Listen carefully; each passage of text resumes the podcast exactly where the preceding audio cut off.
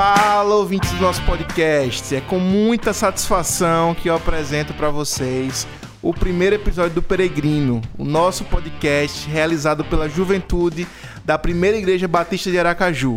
Meu nome é Gabriel Amorim e eu serei o host da nossa conversa, aquele cara que facilita o papo, propõe aqueles debates e coloca aquelas perguntas curtas de respostas longas na mesa. Então, a gente está muito feliz de, de poder dar a vida a esse nosso desejo, esse nosso projeto de realizar esse podcast.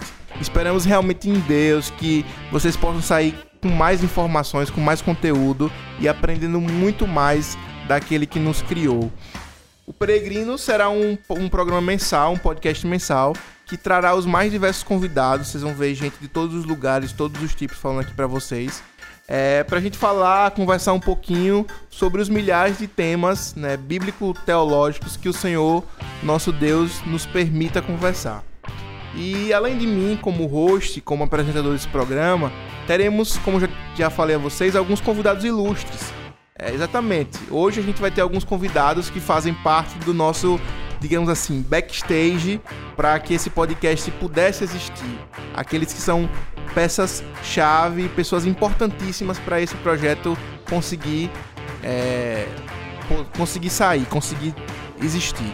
Então, eu queria começar apresentando aquela mulher que dispensa apresentações e que eu sou suspeitíssimo de falar e elogiar. Natália, seja bem-vinda ao nosso podcast Peregrino. E a apresentação, hein, meus caros? Então, já vou começar aqui lançando a polêmica. A Bíblia precisa ser atualizada ou não? Ixi, isso daí foi, foi aquela para começar daquele jeito, viu? E para abrilhantar o nosso podcast, ele, o homem das teclas, dos pianos, dos, dos sintetizadores, a mente intelectual do nosso podcast, Jackson. Seja bem-vindo, esse podcast também é seu. Fala galera, que privilégio poder estar aqui com vocês, dar esse pontapé inicial desse projeto, né? E já começando um pouco com o assunto, existe um único verdadeiro Deus e ele se revelou aos seus. Ótimo. É por isso que esse cara está aqui. Esse cara é a mente teológica do nosso, do nosso podcast. E como ele mesmo já adiantou, o nosso primeiro tema, aquele tema que a gente escolheu para abrir é, o nosso podcast e, e, e, poder dar à luz aquilo que a gente sempre sonhou, a gente vai navegar um pouquinho hoje sobre a palavra de Deus, as Escrituras Sagradas.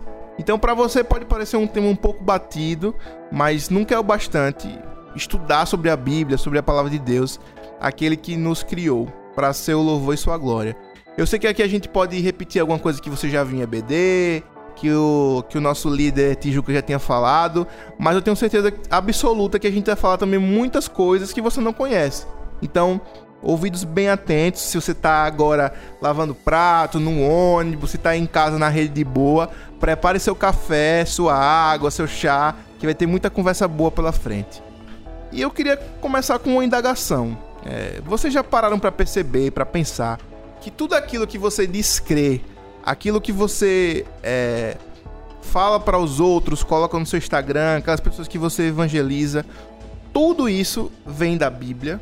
Você já, já imaginou que os mais diversos seminários teológicos, escolas bíblicas dominicais, é, congressos, etc., são pautados naquilo que a Bíblia diz? basicamente tudo que a gente faz, tudo que a gente é, é, baseia a nossa vida vem desse livro. Então veja, veja como isso é importante. Todas essas doutrinas bíblicas são inferidas a partir das narrativas históricas, toda a exegese, as línguas originais, tudo o que vem vem desse livro. Então é muito importante a gente estudar sobre, ele, estudar é, ele também. Então, quando a gente está falando de revelação, estamos falando de um Deus que, que fala de alguma forma. Né? Ele se expressa, ele fala a nós daquilo que é do seu interesse, daquilo que soberanamente ele escolheu se revelar. E agora, se Deus existe e ele quer fazer contato com a sua criatura, ele precisa se revelar, se manifestar, né? E fazer-se conhecido através dos seres humanos. Então Deus escolheu, ele poderia ter escolhido se revelar de várias formas. Ele escolheu se revelar através de um livro. Né? Esse livro é a Bíblia. Um livro que na nossa versão, nossa versão protestante evangélica, conta com 66 documentos que falam sobre quem é Deus, qual a sua vontade para o seu povo, sobre a história da criação, a história dos fins dos tempos e, e o que virá, o que vai acontecer.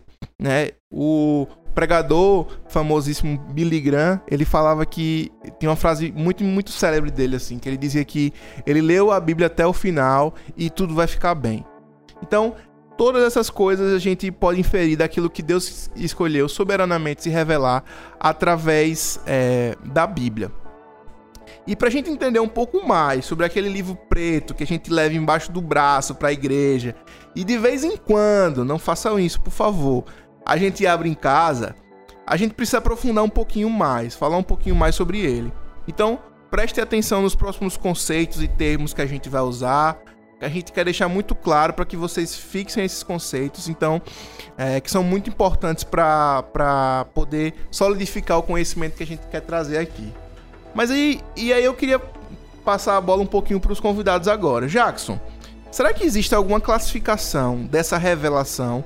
Ou ela é uma coisa só? Não existe diferença? Fala um pouquinho pra gente. Pronto, vamos lá. Antes de entrar nesse, nesse conceito e classificação de revelação, quero voltar um pouco à minha fala de antes explicar um pouquinho ela e dar uma introdução para a gente entrar nessa parte de classificação, né? Existe um único e verdadeiro Deus, ele se revela a nós. Veja, a Bíblia, desde o início, a gente tem isso Gênesis 1, do 1 ao 3, já mostra como Deus fala, como Deus se comunica, né? No princípio, Deus criou os céus e terra. Era terra sem forma e vazia, trevas cobriam a face do abismo, e o Espírito de Deus se movia sobre a face das águas. Disse, ou seja, Deus falou, disse Deus, haja luz, e houve luz. Então, a gente pode inferir que o nosso Deus, o Deus que nós adoramos e cremos, né, e confessamos como único Senhor e Salvador, ele é um Deus que fala, que se comunica. E o salmista, no Salmo 115, do verso 1 a 8, vai fazer uma comparação entre o Deus verdadeiro e o Deus, né, com D minúsculo, entre aspas, dos pagãos, né? Tá assim escrito na Bíblia: Não a nós, Yahvé, nenhuma glória para nós, mas sim ao teu nome, por teu amor e por tua fidelidade porque perguntam às nações onde está o Deus deles. O nosso Deus está nos céus e pode fazer tudo o que lhe agrada. Os ídolos deles, de prata e ouro, são feitos por mãos humanas. Têm boca, mas não podem falar. Olhos, mas não podem ver. Ouvidos, mas não podem ouvir. Nariz, mas não podem sentir cheiro. Têm mãos, mas nada podem apalpar. Pés, mas não podem andar. E não emitem som algum com a garganta. Tornem-se como eles aqueles que os fazem e todos os que neles confiam. Então, o salmista faz essa comparação. O Deus verdadeiro, o único Deus, o Senhor, Yahvé, no termo em hebraico, é aquele que se comunica, enquanto os deuses falsos não se comunicam com os seus, né? E aí a gente entra nesse caráter da revelação, né? Essa classificação. A gente tem uma divisão aqui. Dois tipos de classificação, dois tipos de revelação revelação geral ou natural e a revelação especial ou sobrenatural. Falando um pouco da revelação geral, a gente pode definir ela como a comunicação que Deus faz de si mesmo a todas as pessoas, em todas as épocas e em todos os lugares. Se refere às verdades gerais, como o próprio termo conota, que podemos aprender sobre Deus através da natureza. E aí, um salmo que é clássico, eu acredito que vocês conheçam, é o Salmo 19, do verso 1 ao 4, onde o salmista vai declarar o seguinte: Os céus proclamam a glória de Deus, e o firmamento anuncia as obras de suas mãos. Um dia discurso outro dia, uma noite revela conhecimento outra noite. Não há linguagem, não há palavra, e dele não se ouve nenhum som. No entanto, por toda a terra se faz ouvir a sua voz e as suas palavras até os confins do mundo. A gente consegue perceber como a criação comunica que Deus é glorioso, que as obras de suas mãos são maravilhosas. De acordo com essa passagem, a existência e o poder de Deus podem ser vistos claramente através da observação do universo. Então, toda a criação proclama a glória de Deus, toda a criação comunica que Deus é um Deus poderoso, criativo e glorioso. Então, se a gente pudesse definir, né, a revelação natural, né, fechando esse tópico, a revelação de Deus a todas as pessoas, em todos os momentos, em todos os lugares, que prova que Deus existe e que ele é inteligente, poderoso e transcendente. Legal, legal. Cê, só pra gente tentar ent entender e, e sintetizar essa, essa ideia da revelação natural. Se a gente sai na rua hoje, a gente olha para uma árvore, a gente vê um passarinho cantando, A gente olha para o céu, a gente vê a lua, isso é revelação natural, certo? Isso é revelação natural. Ou geral.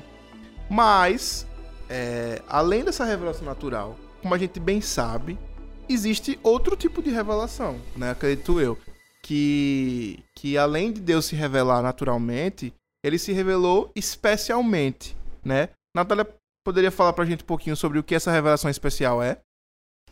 Bom, a revelação especial, ela envolve certas manifestações particulares, específicas de Deus a respeito de si para certas pessoas, em determinadas épocas, e que elas se encontram à nossa disposição hoje, por meio da Bíblia, dos manuscritos sagrados, né? Deus, ele determinou que a verdade sobre si mesmo teria, precisava ser registrada na forma escrita, porque ele sabia de certas imperfeições e a falta, obviamente, da confiabilidade da tradição oral. É aquele, aquela coisa, né? Quem conta um ponto, aumenta um conto. Não, é o contrário. Quem conta um conto, aumenta um ponto. Eu sempre confundo isso, gente. No mundo antigo, era muito comum que as informações fossem transmitidas de forma oral. E que as palavras ditas tinham muito mais peso importância. Ele também sabia que os sonhos e visões dos homens poderiam ser mal interpretados e as lembranças de sonhos, obviamente, distorcidas, né? Memória, né? Deus decidiu revelar revelar-se através da Bíblia tudo que a humanidade precisava saber sobre ele. Ou seja, ela não precisa ser atualizada. A Bíblia, ela é a palavra de Deus, ela não contém, ela é a palavra de Deus. É, ele também tem prometido sustentá-la e preservá-la por todo esse tempo. Deus revela a si mesmo para um povo específico, justamente o povo que forma a história da Bíblia. Assim, Deus pode se fazer conhecido de forma real, verdadeira, cabal e de forma adequada. Não através de uma revelação geral da natureza, dos pássaros, da história, é, de uma coisa que pode se passar e se esquecer, mas por meio da sua revelação com o seu povo escolhido. Essa revelação está arraigada na redenção de Deus e é dirigida ao homem justamente em sua qualidade de pecador. Exatamente. Então, quando a gente pôde né, uh, entender daquilo que Natália comunicou, falou, a revelação especial ela é fundamental para a fé, porque é por meio da, dessa revelação especial que a gente entende quem Cristo é, e a sua obra completa, a sua vida aqui na terra.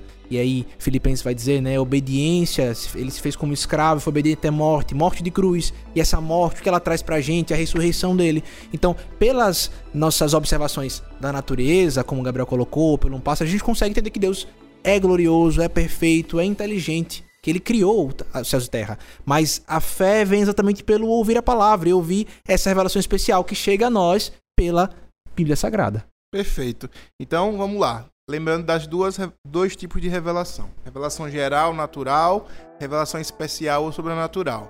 Fazendo uma revisão aqui.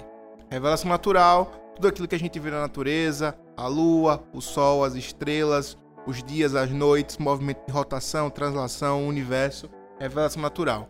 Revelação especial é aquilo que, que Deus soberanamente escolheu se revelar para aquele povo que forma a Bíblia. Então, os profetas maiores, Jeremias, Isaías, profetas menores, Paulo, enfim, os relatos dos evangelhos, as visões a João do Apocalipse, então tudo aquilo que Deus é, inspirou, né, através do seu Espírito Santo, que a gente vai falar mais na frente, a esse povo, a essas pessoas que hoje a gente tem aqui na nossa mão, no celular, e a gente pode abrir e debruçar.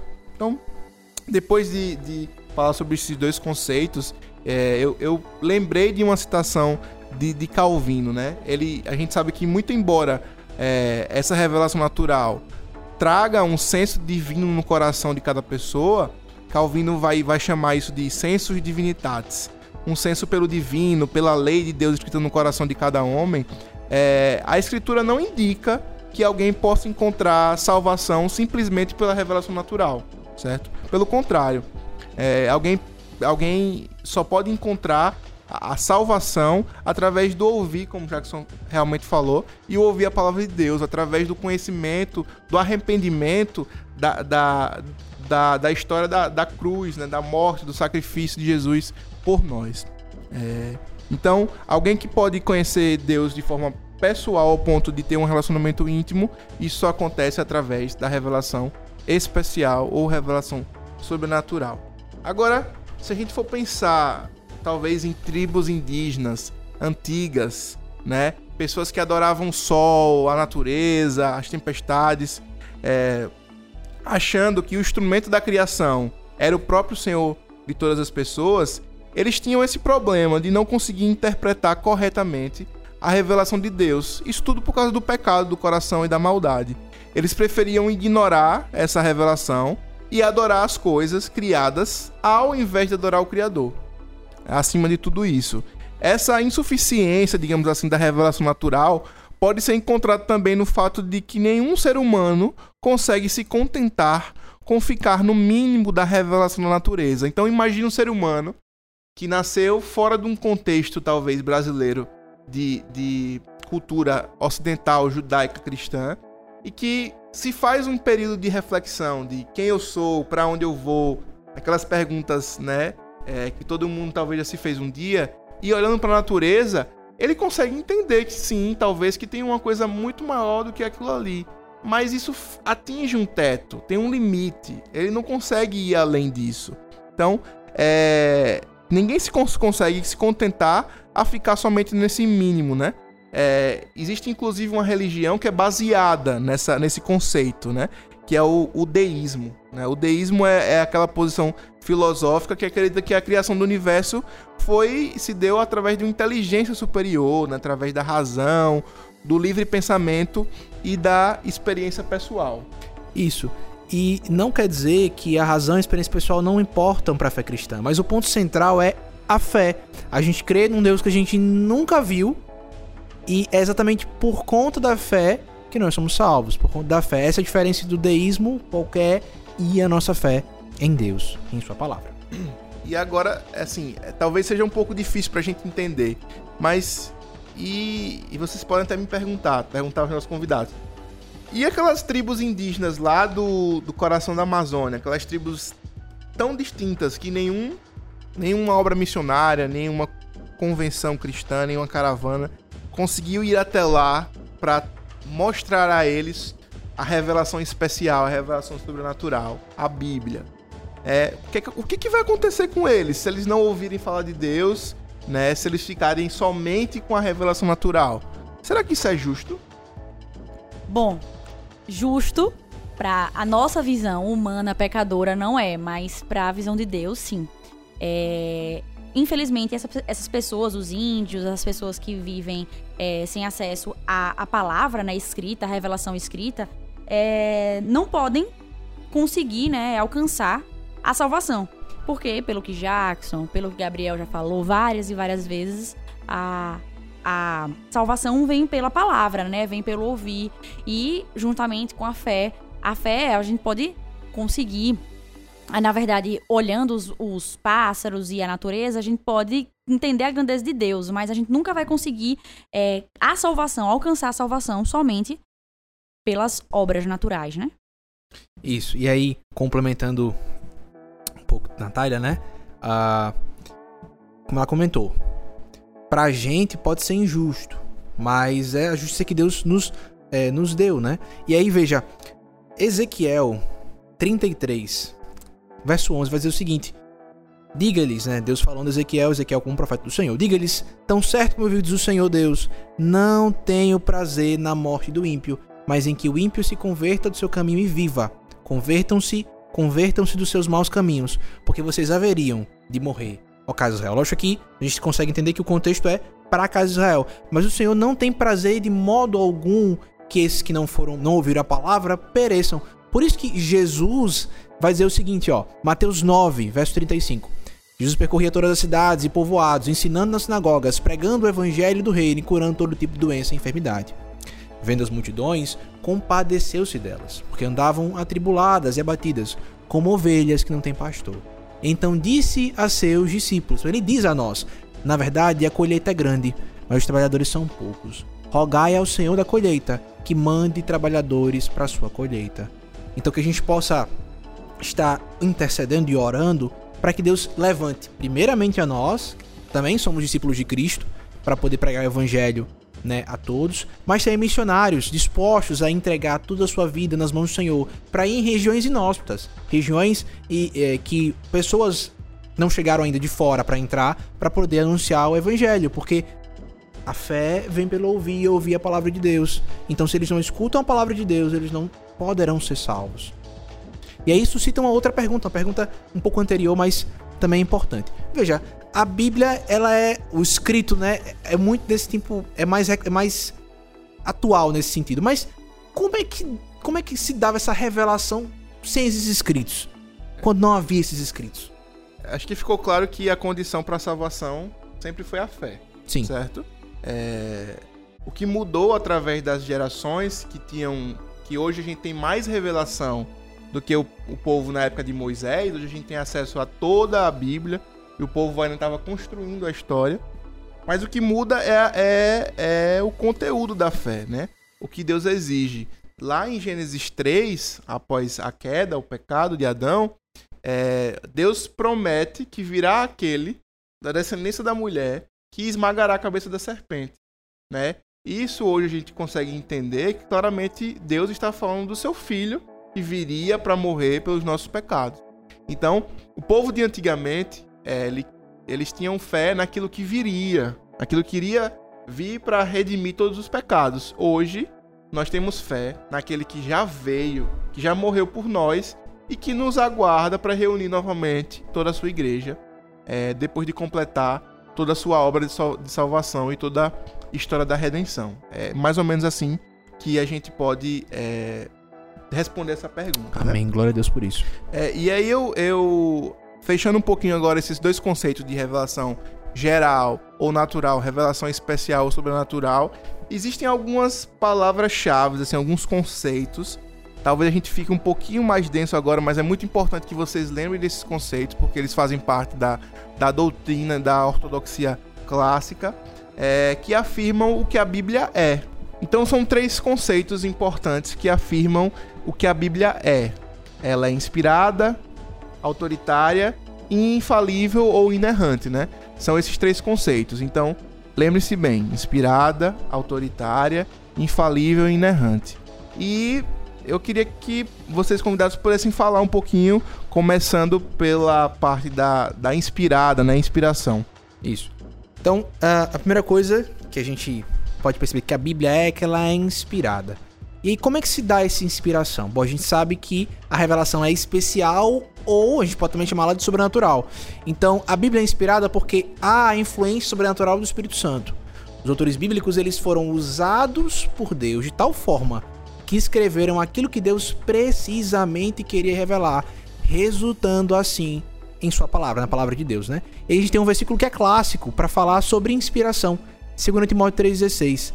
Toda a escritura. E aí ele já coloca esse toda. Paulo vai escrever ao Timóteo dizendo: olha, toda a escritura é divinamente inspirada e proveitosa para ensinar, para repreender, para corrigir, para instruir em justiça, a fim de que o homem de Deus tenha capacidade e pleno preparo para realizar toda a obra. E esse toda a escritura inspirada é como se fosse ela é soprada por Deus. O que, é que isso significa esse soprada por Deus? É, significa que a própria fonte da informação é, é do próprio Deus. Então a informação das escrituras, que a gente tem escrito, que a gente pode ler todos os dias, que está tão acessível a gente, quer seja físico, quer seja digital, é, até na pregação do evangelho, a, a informação que a gente escuta da palavra é a informação do próprio Deus. E aí você pode se perguntar, mas como é que isso se dá? Deus uh, ditou assim, chegou no ouvido do, do, dos profetas, dos apóstolos, dos discípulos, escreva dessa forma, tá, tá, tá, tá, tá, tá, tá, tá. Não, não foi assim. Deus não ditou para os autores bíblicos palavra por palavra. E aí vem essa questão soberana, sabe, maravilhosa de Deus. Deus usou soberanamente as personalidades de cada autor, os vocábulos de cada autor, os contextos, os interesses de cada um, de tal maneira que tudo isso, majestosamente, culminou na palavra dele. E veja como, como Deus ele, ele é um Deus inteligente e ele quer que nós também sejamos inteligentes.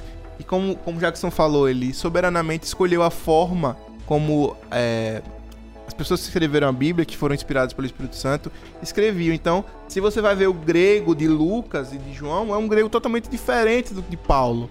Então, veja, um Deus que poderia simplesmente ter, ter dito, ó, escreva todo mundo igual, é Isso. o que eu quero falar, lá no futuro eu já sei que todo mundo vai traduzir mesmo, então, mas ele mostrou e trouxe personalidade, meandros. Isso tudo são traços da inteligência de um Deus. Traços da é- inspiração também, né? Porque são Exato. qua- mais de 40 autores bíblicos e todos eles convergem no ponto de salvação em Cristo. Exatamente. Então, é, é uma, uma coisa da gente ficar realmente e contemplar a inteligência de um Deus, né? Que é inteligente, que nos faz inteligente e quer que nós sejamos inteligentes, porque ao estudar o grego do Novo Testamento, a gente tem que se debruçar sobre as maneiras mais diferentes do- dos vocábulos utilizados para a gente poder extrair o que a gente quer com aquele texto. Então, um ponto é, interessante para a gente poder extrair também essa inteligência divina. E aí, falando um pouquinho sobre o segundo conceito, depois da, da inspiração que, que Jackson falou, é o de autoridade. É, quando a gente fala sobre autoridade bíblica, a gente cai diretamente no sola escritura, né? Quem vai lembrar lá dos cinco solas da reforma, um desses era o sola escritura, né? É, e em uma tradução livre é somente a, a escritura. Apenas a escritura, que é a palavra de Deus, tem autoridade primária na nossa vida. É, ele nos ensina o que Deus requer de nós, seus mandamentos e suas vontades. E aí a gente voltando um pouquinho para a história lá do, de como surgiu esse solas e esse solo escritura, é da gente lembrar lá que a Igreja Católica queria é, adicionar alguns traços de tradição oral, algumas, alguns costumes como parte da, da, da revelação. E nós sabemos que isso tão somente é legalismo, né? O que a gente precisa entender é que nossa doutrina ela é baseada no que a Bíblia fala e ponto. Tudo que a gente entende, o que a gente conhece, o que a gente vive é tão somente do que ela fala. Quando ela não fala, ela a gente não não expressa. Quando ela se cala, nós calamos. Quando ela fala, a gente entende.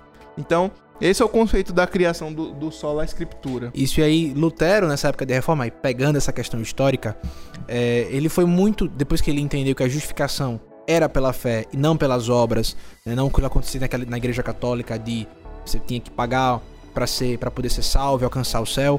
E aí é, ele é chamado pelo conselho da igreja católica para poder se retratar, dizer não. Como assim, Lutero? Justificação pela fé? Não. Justificação é pela autoridade aqui, não, não é a Bíblia, é a igreja, é a tradição, como o Gabriel falou, a tradição da igreja. E aí ele é chamado, né, pelo conselho da, da, da igreja católica, e aí ele vai manter firme sua posição, ele vai dizer assim: a menos que eu seja convencido pelo testemunho das escrituras ou por razão clara, pois não creio somente no Papa ou em concílios, visto que se sabe muito bem que eles já erraram e se contradisseram muitas vezes, estou constrangido pelas escrituras que já citei, e minha consciência está cativa à palavra de Deus. Não posso me retratar, e não me retratarei de coisa alguma, porque não é seguro nem correto agir contra a consciência. Não posso agir de outro modo. Mantenha a minha posição. Que Deus me ajude. Amém. Veja, Lutero não estava dizendo que a igreja não era importante. A igreja tem sim um, um quê de autoridade. Mas muito mais autoritária que a igreja é a Bíblia. Porque, veja, a igreja, nesse caso, é a congregação dos justos, a congregação dos santos. Mas essa congregação é alimentada por alguma coisa espiritualmente. E se ela não for alimentada pela Bíblia, que autoridade essa congregação vai ter? Zero, nesse sentido. A não ser que ela seja uma congregação que não seja cristã. Então, Lutero permanece firme aqui e diz assim: Eu vou permanecer na minha posição, porque a Bíblia é a autoridade sobre a igreja. E aí, você falando exatamente disso, eu lembrei de outro conceito também, que é o do tota escritura, de que toda a Bíblia é a palavra de Deus, tanto o Novo como o Antigo Testamento. A gente vê, talvez hoje, no século XXI, com, a, com o modernismo, muitas igrejas que privilegiam o, o Novo Testamento em detrimento do Antigo Testamento. A gente sabe que os dois completam, se completam e fazem é, é, o que conhecemos como Bíblia, os 66 livros. É claro que hoje a gente vive sobre uma nova aliança, né? É, que os costumes, toda, toda as leis que Deus deu ao seu povo lá antigamente para o povo de Israel não servem mais para nós e que Jesus veio para cumprir a lei. Mas isso não quer dizer que a gente precisa excluir o Antigo Testamento. O Antigo Testamento é um livro, é um, um livro, não, desculpe, é, uma, é um, um, conjunto de livros que fala sobre a história de Israel, sobre como Deus soberanamente guiou o seu povo através das maneiras mais distintas possíveis, sejam com as leis, os mandamentos, é, é, as cerimônias, o que a gente hoje na cultura ocidental acha como estranho, aquilo era Deus soberanamente querendo guiar o seu povo, o povo de Israel, o povo que ele escolheu lá desde a da linhagem de Abraão, né? Então é, a Tota Escritura traz esse conceito de que os dois testamentos, o Antigo e o Novo, são muito importantes. E aí eu lembrei de outro pastor, podemos dizer assim, entre aspas, que é o pastor Caio Fábio, se a gente pode chamar de pastor.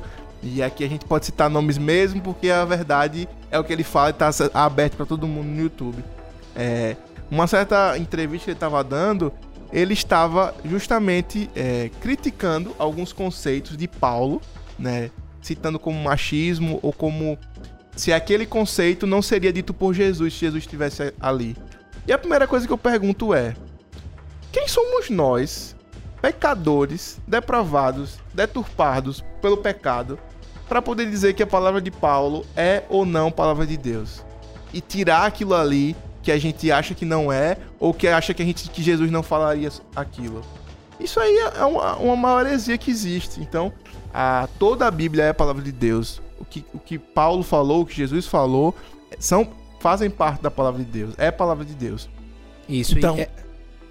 Não, pode, pode continuar. Não, pode falar.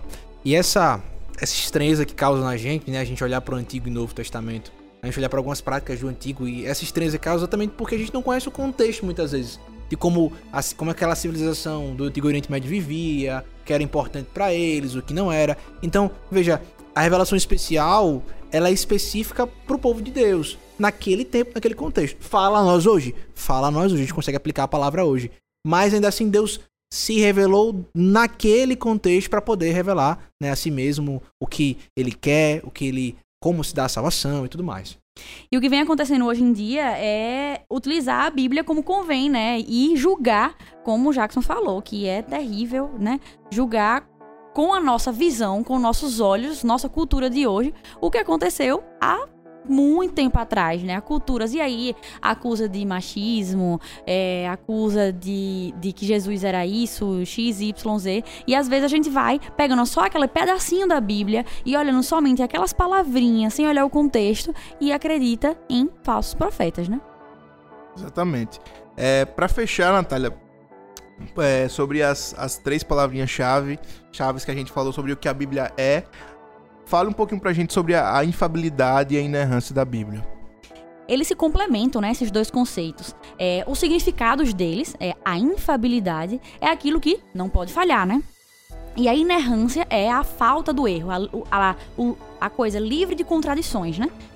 Se a palavra é inspirada pelo próprio Deus, sendo ele seu autor, e Deus é perfeito, ele não sofre nenhuma alteração e nem sombra de variação. Ou seja, por conseguinte, a palavra de Deus ela vai ser não pode falhar e não vai ter contradições. Mesmo apesar do tempo, apesar de todas as traduções, ela continua livre de falhas e de contradições. E aí a gente pode entrar em outro debate. Como a gente se certifica de que a Bíblia que a gente tem hoje, 66 livros, é realmente aquilo que foi inspirado né? E foi escrito lá muitos é, anos atrás.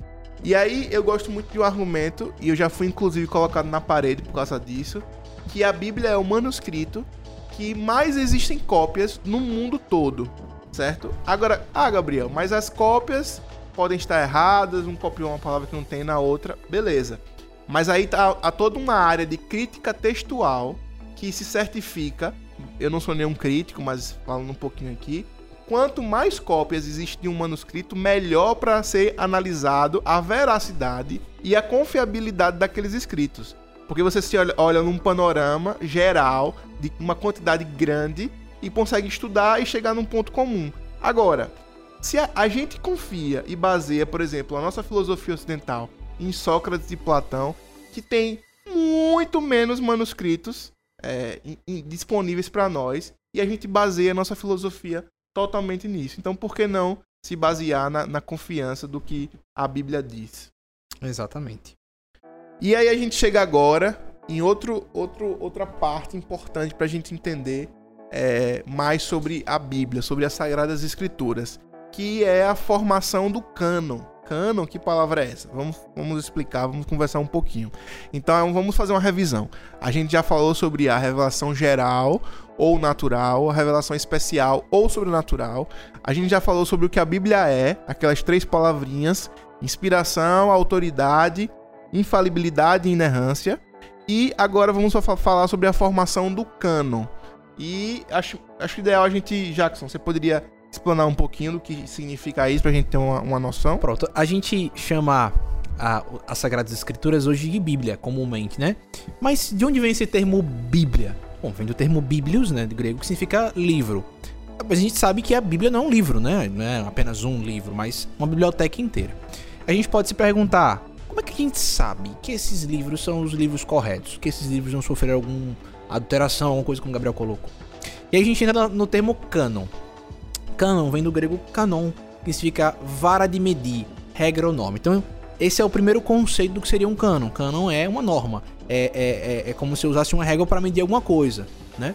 É, e aí, para nós cristãos, a Bíblia é considerada como uma vara de medir e a autoridade doutrinária suprema para a igreja. Então, tendo esse primeiro conceito de cano, a gente consegue perceber o seguinte: a Bíblia é a regra de fé e de prática, né? Para que a gente possa viver. São os, os, é os óculos que a gente coloca para poder enxergar a realidade, viver a realidade das respostas para o mundo que a gente se encontra hoje.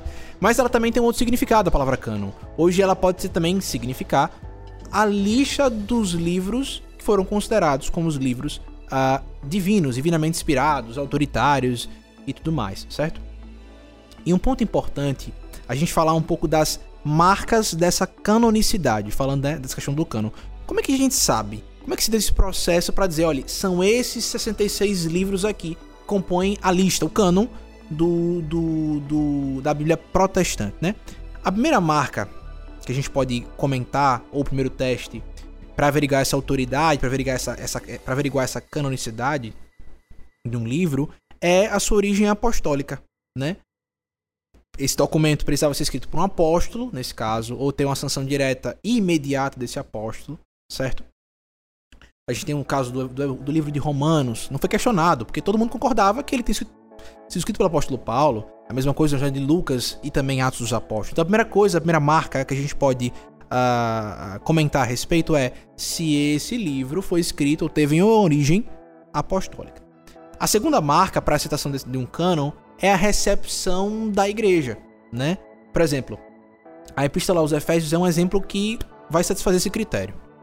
Paulo, quando ele escreve a Epístola aos Efésios, ele já estava pensando, imaginando que essa carta não ficasse apenas com os Efésios, com o povo de Éfeso, mas que ela fosse circular, circular pela região ali, né, do, do, Oriente, do Oriente Médio. Então, ela foi escrita como uma carta circular, designada a ser propagada para, para todas as igrejas na região redor de Éfeso, né? Então, esse é, um, é o segundo ponto. A aceitação e a recepção da igreja primitiva. Então, a gente tem um ponto de que para um documento ser autoritário, ele precisa vir de uma origem apostólica ou de origem profética, no Antigo Testamento. Para um segundo ponto, se a igreja recebe bem isso, e a gente vai entrar num ponto agora importante, né, que muitos dizem que ah, foi um concílio que disse assim, colocou, ah, são esses 66 livros e não, não, veja. O, o, o Carson, né, um, um teólogo, não sei se estão conhecidos por vocês, mas Carson e o Mu vai citar alguns autores, alguns teólogos, e vai dizer o seguinte: o fato de que a igreja, como um todo, veio substancialmente a reconhecer os mesmos 27 livros como canônicos é notável quando se lembra de que o resultado não foi imposto. Então, olha o que está sendo dito aqui pelo, pelo, pelos autores. O resultado não foi imposto. Não foi o.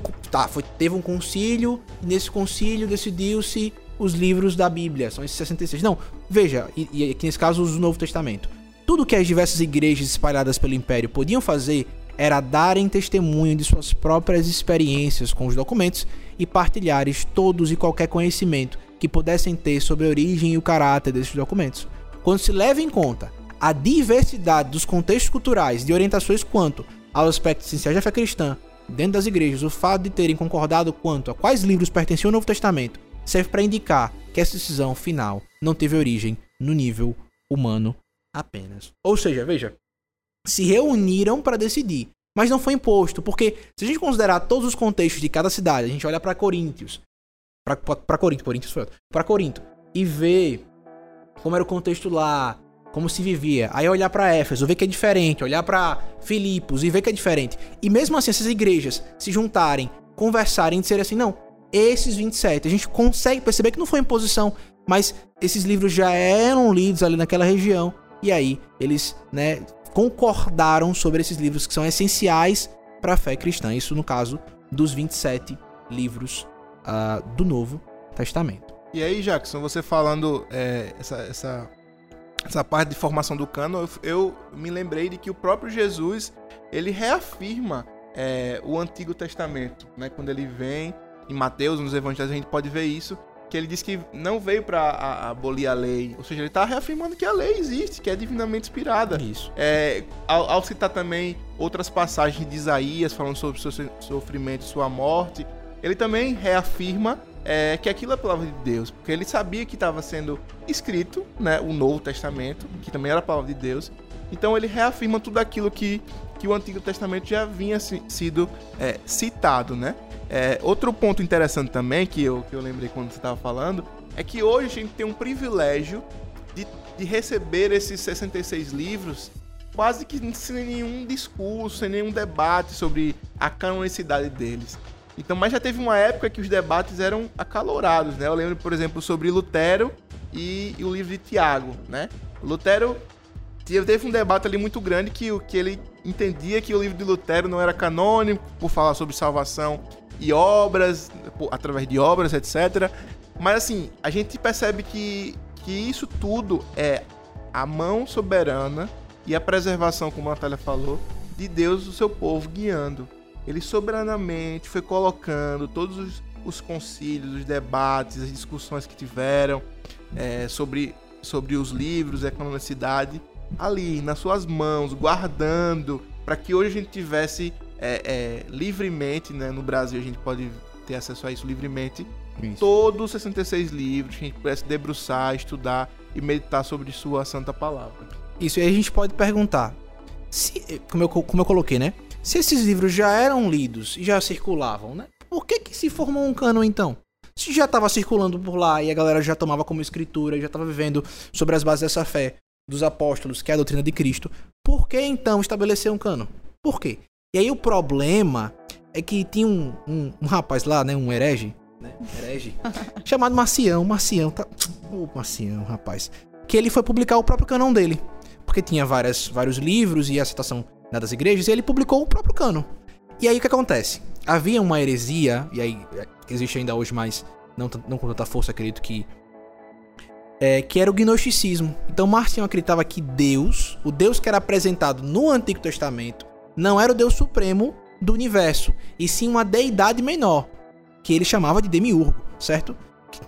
E aí ele dizia o seguinte: que Cristo veio revelar o verdadeiro Deus, enquanto Deus do Antigo Testamento era só uma deidade menor chamada Demiurgo. E ele cria o próprio cânon dele, o próprio, a própria lixa de livros que ele vai tomar como regra de fé. Então o que ele vai fazer? Ele vai excluir e tipo, você pensa, pô, mas no Novo Testamento, no Antigo, Deus, Jesus faz essa conexão, dizendo: olha, o meu pai está em mim, eu estou no meu pai, o Antigo Testamento e tudo mais. E agora? Ele, o que foi que ele fez para criar o próprio cânon? Ele vai excluir tudo do Novo Testamento que poderia ligar Cristo de uma maneira possível a Javé do Antigo Testamento. No, por exemplo, no Evangelho de Mateus, muito do conteúdo foi cortado porque tem referências de Cristo com Deus. Ele ainda vai cortar também parte dos escritos de Paulo. Então ele vai produzir uma versão pequena, abreviada e editada do Novo Testamento. Essa heresia gnóstica fez com que a igreja fosse e dissesse assim: não, peraí, vamos, vamos agora sentar todo mundo, vamos ver aí é, quais são os livros divinamente inspirados. Para combater exatamente essa heresia. Se levantaram para combater a heresia começou aí com o Marcião. Já tinha começado antes com os gnósticos, né? É, hoje, aí, na verdade, eu consigo ver um pouco desse tipo de, de heresia nesses, é, entre aspas, pastores que a gente tem hoje Ed Renekiewicz com sua atualização da Olha Bíblia, Caio Fábio. precisa ser atualizada, será? As, as, partes de, de Paulo. Então, na verdade, ele talvez tenha se camuflado um pouco, mas hoje está mais central do que nunca, né? É, parece que, que polemizar as escrituras hoje é um, um, uma, uma atração, um artigo de, de marketing, né? Você vê agora os coaches trazendo as, as verdades isso. pessoais e excluindo as verdades bíblicas. E isso chama muita atenção. Chama é, é, colocar você no centro do universo, você como, como vencedor, quando toda a Bíblia retrata o arrependimento dos pecados, a depravação da humanidade o sacrifício de amor de Cristo na cruz. Isso, a Bíblia não é sobre a gente, né? É sobre Deus revelando a gente do que, ele, do que ele quer trazer. Lógico que a gente não ouve termo gnosticismo, a gente vê teologia do coach, da libertação, essas coisas. Então eu acho que aprimorou nesse sentido, tem um novo nome, né? Mas ainda acontece, É, infelizmente. novo Ô, nome e heresia tadinho. antiga, como já dizia. É, mas aí fechando esse bloco de canonicidade e formação do cano, a gente pode passar agora um pouquinho para outra, outra parte, que são os, o panorama das traduções bíblicas, né? É, se a gente for abrir aqui, por exemplo, eu tô com meu celular na minha mão, se eu for abrir aqui um aplicativo da Bíblia, ele vai me dar opções aqui de Almeida Revista Atualizada, Almeida Revista Corrigida, Almeida Corrigida, King James, nova versão, na, nova tradução na linguagem de hoje, nova versão, né, é a NVT, enfim, são vários tipos de, de traduções. E aí acho que todo mundo se perguntou, mas o que, que muda de uma para outra? Por que uma fala assim, por que outra fala assado? O conteúdo é o mesmo, a gente sabe disso, mas a forma é um pouco diferente. Natália, podia dizer um pouco pra gente o que, que muda um pouco de uma pra outra, o que é que tem diferente? Bom, primeiramente é interessante a gente é, conceituar, né, que existem dois tipos de traduções, né? Uma equivalência formal e uma equivalência dinâmica. A equivalência formal, ela trata de traduções onde a ênfase, o ponto principal, a preocupação dessa tradução é trazer o sentido original do texto. É aquela coisa, é o cru mesmo. É, e a dinâmica, a equivalência dinâmica, é uma tradução onde a principal preocupação é com o significado do texto, focado mais no sentido interpretativo daquelas originais que é, vieram lá do início.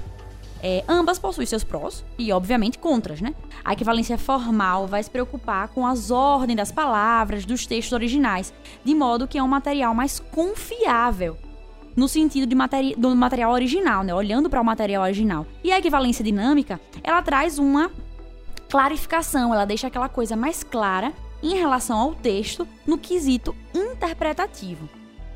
Tá, então, deixa eu ver se eu, se eu entendi. Se a gente pudesse fazer um gráfico aqui, né? Imagine vocês aí que estão ouvindo. É, entre equivalência formal e equivalência dinâmica. E a gente for- pudesse caminhar de um para outro, certo? A equivalência formal do lado direito e a equivalência dinâmica do lado esquerdo. A equivalência formal seria então a Almeida Revista Corrigida, Almeida Corrigida, Almeida Corrigida e Fiel. E a gente vai chegando próximo da equivalência dinâmica com a NVI, com a NVT, com a tradução da linguagem de hoje, Bíblia Viva. É mais ou menos assim que funciona. Sim, correto. Cada tradução, ela tem uma finalidade, né? tem um propósito. E ela depende, na verdade, varia é, do gosto do freguês, né? Se você é uma pessoa que talvez você não possua um conhecimento das línguas originais, é, que é interessante você utilizar a equivalência, né? A dinâmica. Porque ela vai ser mais útil para você, para sua vida cristã, para o seu crescimento espiritual, né? A tradução dinâmica, mais dinâmica, ela é, é a, a mais dinâmica hoje em dia é a Bíblia a Mensagem, né? Que na verdade nem é considerado uma tradução em si. O próprio autor diz isso, né? Menciona sobre isso. É, para aqueles que possuem já uma certa dificuldade com a leitura e que buscam um texto mais direto, mais objetivo, claro, simples, é, mas cons- considerando ainda um texto edificante, então essa é uma ótima, uma ótima tradução. Puxando um pouco para uma tradução que não é tão dinâmica quanto a mensagem, a gente pode considerar a nova tradução da linguagem de hoje, a nova versão eh, transformadora e a Bíblia Viva. As traduções mais intermediárias seria a nova versão internacional, NVI, queridinha, né? A King James atualizada e a Melhor do século XXI. E uma das que se aproxima, assim, mais de equivalência formal, mas ainda dinâmica, é a NA, que é uma ótima tradução, por sinal. Já usei bastante a NA, acho que no começo da minha fé cristã. Eu usei, comprei uma Bíblia NA e usei por muito tempo, ainda uso hoje. Mas uso hoje mais a NVT. Traduções mais avançadas, né, que são aquelas mais recomendadas para quem quer estudar é, as línguas originais, que tem um certo é, tem um certo conhecimento dessas línguas, é a ACF e a meia corrigida. Porque elas são textos mais difíceis, uma linguagem mais arcaica, de um português que não é tão comum pra gente hoje em dia, né? É onde você vai encontrar aquelas é, palavras que a gente não usa e que só vem em cantor cristão e inária. É basicamente isso. É os famosos sermies, né? Os É, Então, que palavras bem os professores de diferentes. português piram É. nessa hora, sério. Quem Mas nasceu- vocês usam que, que, que, que versões aí? Eu gosto muito da NVI. Eu acho que a NVI tá num, num ponto intermediário ali entre as, as Almeidas mais antigas e as, as mais atuais, assim, mais, mais dinâmicas. Eu acho que gosto da NVI porque tem uma mescla, assim, bastante interessante. Mas sempre estou fazendo comparações de traduções no, no Sim, estudo sim. diário da Bíblia, né? É, pegando uma versão um pouco mais antiga, mais de, de equivalência formal e um pouco mais de equivalência dinâmica pra gente perceber as nuances na, na hora das traduções. Eu sou do time da King James. Uhul. King James qual? Atualizado ou fiel? A fiel. Rapaz, é fiel é. Fa- Eu, eu- como eu já comentei, né, eu, eu, eu uso muito hoje em dia pra devocionar a NVT, mas já usei muito a King James Fiel, acho ela fantástica. Especialmente no Novo Testamento. Salientando que você usa a versão que você melhor entender. Exatamente. É, que é para o seu crescimento espiritual. Não, não vai querer um andar de, de sabichão e botar Isso. uma, uma versão que você não vai nem conseguir entender. É. Então, é, a gente só tá explanando, né, os tipos de, de traduções. Isso, Eu acho- pra você, se tem essa dificuldade de entender, se tu pegar, sei lá, uma NVT, NTLH e você não consegue entender, pode ler a mensagem, a mensagem vai ser edificante pra, pra sua vida cristã. Eu acho que a ideia sempre é você entender o que o texto quer dizer, Isso. né? Se você não entender e ficar lendo e passando, aquilo não vai penetrar no seu coração e nem no- na sua mente. Então, eu acho que uma boa dica que a gente pode dar aqui para as pessoas que nos ouvem é façam comparações das traduções. Hoje é muito, muito fácil fazer isso. Na palma do seu celular você consegue abrir a todas as versões possíveis e impossíveis, até em outras línguas, inglês, espanhol, e aí fazer uma comparação para seu estudo diário. E não esqueça de é, consultar o seu pastor caso você tenha alguma dúvida é, em alguma passagem, pois isso é muito importante para crescermos espiritualmente. Bom, gente, é, eu acho que a gente conseguiu falar e esmiuçar muita coisa sobre a palavra de Deus, sobre a Bíblia, né? Vamos fazer uma revisão aí pra gente poder lembrar. A gente falou sobre os dois tipos de revelação: revelação geral ou natural, revelação especial ou sobrenatural. A gente falou sobre o que a Bíblia é, né? A Bíblia é inspirada, autoritária, infalível e inerrante. A gente falou sobre a formação do cânon, que é os 66 livros que formam a Bíblia que a gente abre e lê hoje. E a gente falou também um pouquinho sobre o panorama das traduções, traduções mais de equivalência dinâmica ou equivalência formal.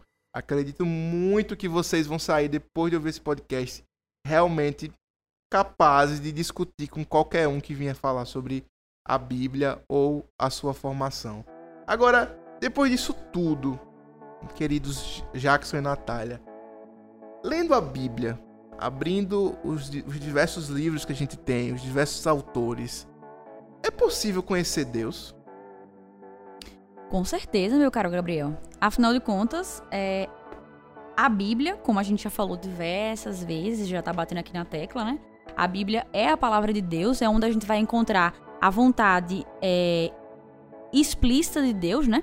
E é onde a gente vai conseguir ter normas, ter regras de fé e prática, que a gente vai conseguir trilhar esse caminho, né? E se achegar cada vez mais é, da pessoa de Deus, né? Pessoa divina. Aí eu vou botar mais lenha na fogueira. Eu falei que eu era o cara que ia fazer isso. E é Tá, Rapaz. então o- a criatura pode conhecer o Criador? Eu acho estranho isso, né? A gente pode conhecer aquele que nos criou. Como é que funciona isso? Pega essa bucha, Jackson. A gente não mandou nada pra mim. Veja. Deus nos deixou sua palavra e ele, como o próprio salmista falou quando eu comecei a minha fala nisso falando de revelação, se revelou, ele falou e criou todas as coisas. A criatura testifica de que Deus existe, então a criatura pode conhecer de Deus, com, com certeza. Ele deixou sua palavra e ainda mais, não apenas conhecê-lo, mas ter comunhão com ele. É tanto que ele deu o seu filho, ele não precisava, né? ah, dando um spoiler do- de alguns temas futuros, é, uma das, um dos atributos de Deus é que ele é autoexistente. Significa dizer, né, a, a grosso modo, que ele não precisa de ninguém, nem, ele é suficiente em si mesmo. E ainda assim, Deus se limitou à linguagem humana, e aí, nos, nos- nos- nos escritos originais, hebraico, aramaico, grego, e isso chega pra gente nas traduções, né? em todas as línguas que a gente possa imaginar, algumas não, ainda mais na maior parte. E ainda mais, mesmo sem precisar, né, ele usou a linguagem com suas perfeições para nos comunicar sua, sua, sua verdade e ainda deu o seu filho para nos salvar, para que por meio dele possamos ter comunhão com ele. Deus proveu tudo que era necessário para conhecermos e podermos estar em comunhão com ele. Eu acho que é, a gente consegue conhecer a Deus até onde ele escolheu se revelar. Boa, é, bem lembrado. Assim, há coisas ocultas. A própria Bíblia fala que há coisas ocultas. Clube do livro uma aí, viu? Delas, Clube do livro. Uma delas, por exemplo, é a hora em que Deus vai voltar para buscar a sua igreja, pelos seus eleitos. A gente não sabe, mas é, é uma verdade oculta. A gente pode conhecer outras verdades e outras é, outros conhecimentos através do que Deus escolheu soberanamente se revelar. Então, a gente conhece a resposta acho que é é possível conhecer a Deus sim, até onde ele escolheu se revelar. Até aqui, depois daqui a gente não consegue conhecer a Deus. Então, onde a Bíblia fala, a gente conhece, onde ela não fala, a gente não vai conhecer. E graças a Deus por isso. E Amém. outra perguntinha bônus que eu queria jogar na roda aqui para vocês. Tô, vocês dois, e eu também falei isso no meio do podcast, era que a Bíblia é palavra de Deus. Eu sempre cresci na igreja, por ter nascido num lar cristão batista, ouvindo que a Bíblia é palavra de Deus. Mas, estudando um pouco a fundo, eu descobri que a Bíblia também pode conter palavra de Deus. É verdade isso? Então, né? A gente chega num ponto numa escola que é uma escola neo-ortodoxa. O que acontece?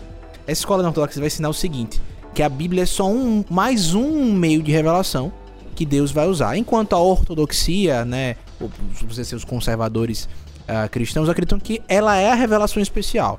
Então, para o teólogo neo-ortodoxo, a revelação ela depende de experiência ou de uma interpretação pessoal de cada indivíduo. Ou seja, eu estou lendo a Bíblia, no momento que Deus fala comigo, né, no momento, nessa experiência pessoal, aquela, aquela, aqueles escritos, aquela linguagem, a gramática, as palavras se tornam palavra de Deus. Quando, e aí, nesse ponto, quando Deus usa suas palavras para apontar alguém para Cristo. Detalhes da Bíblia não são tão importantes para essa escola ortodoxas quanto ter um encontro transformador com Jesus. Sendo assim, a verdade se torna uma experiência mística e não definitivamente declarada na Bíblia. Perfeito, ótima resposta. Então, outro conceitozinho para vocês estudarem aí: neo-ortodoxia. Que palavra é essa? Estou xingando vocês? Não. Estudem um pouquinho, joguem no Google e conheçam um pouquinho sobre, sobre o que os neo-ortodoxos falavam, que a Bíblia é palavra de Deus e não contém palavra de Deus, tá certo? Então, pessoal, chegando ao final do nosso podcast, O Peregrino, fico muito, muito feliz de poder trazer esse projeto ao mundo, realmente colocá-lo em prática, ter pessoas incríveis ao meu lado hoje. Obrigado, Natália, obrigado, Jackson, por terem participado desse momento. É, fico muito feliz também de poder ter esse espaço aberto de diálogo aqui entre a nós da juventude e vocês que nos ouvem, né? Sejam nossos membros aqui na Primeira Igreja Batista de Aracaju ou não. E eu queria, para finalizar, eu gosto de chamar esse momento final de momento print. O que é isso, Gabriel? É o momento em que cada um dos nossos convidados, hoje aqui especialmente Jackson e Natália, indicam alguma coisa que estão lendo, assistindo, ouvindo, para vocês que nos ouvem printarem com os ouvidos, se podemos dizer assim, para depois é, poderem conferir. Então, por favor, indiquem algumas coisas aos nossos é, ouvintes. Bom, a minha indicação é, vai ser musical.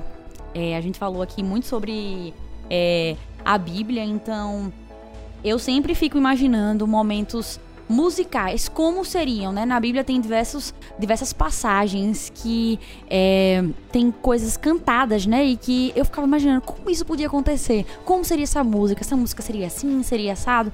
Então o que eu vou indicar é o CD de Marco Teles, é Doxologia Primitiva, que são várias faixas dessas passagens cantadas na Bíblia. É um CD lindo para você realmente se debruçar, e você. E assim, é letra por letra, palavra por palavra. Ali é literalmente a Bíblia no, no seu suco. Isso.